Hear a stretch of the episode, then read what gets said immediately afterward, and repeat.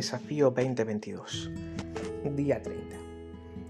En Juan 15:7 Jesús nos da una de las claves para que oremos de forma poderosa. Y dice así, si permanecéis en mí y mis palabras permanecen en vosotros, pedid todo lo que queráis y se os concederá.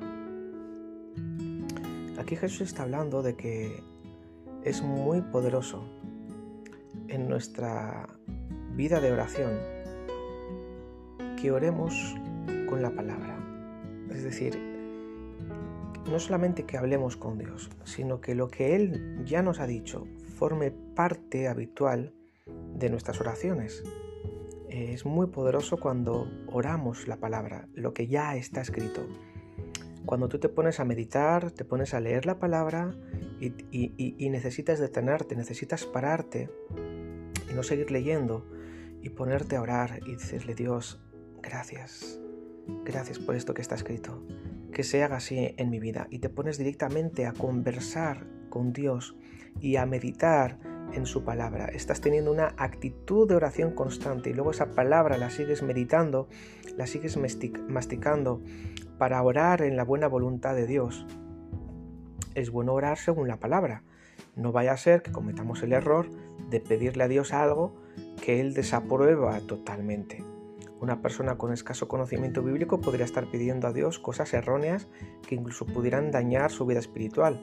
Obviamente Dios nunca va a contestar sus oraciones, pero eh, evítate el orar por cosas que no corresponden. Es importante que nos metamos con el espíritu de la palabra, y la palabra abierta es la mejor oración que nosotros podemos hacer cuando no solamente leemos la palabra, sino que meditamos en ella. Porque leer la Biblia sin meditarla es como comer sin digerir.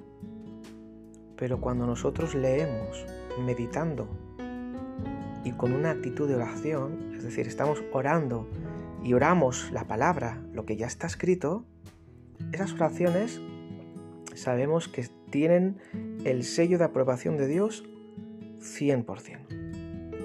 Así que si nosotros permanecemos en Jesús y sus palabras permanecen en nosotros, tiene además esa doble vertiente. Dice, entonces, pedid todo lo que queráis y si os concederá. ¿Por qué? Porque si pedimos según lo que ya está escrito en la palabra, es imposible que Dios nos conteste pero es importante que estemos permaneciendo.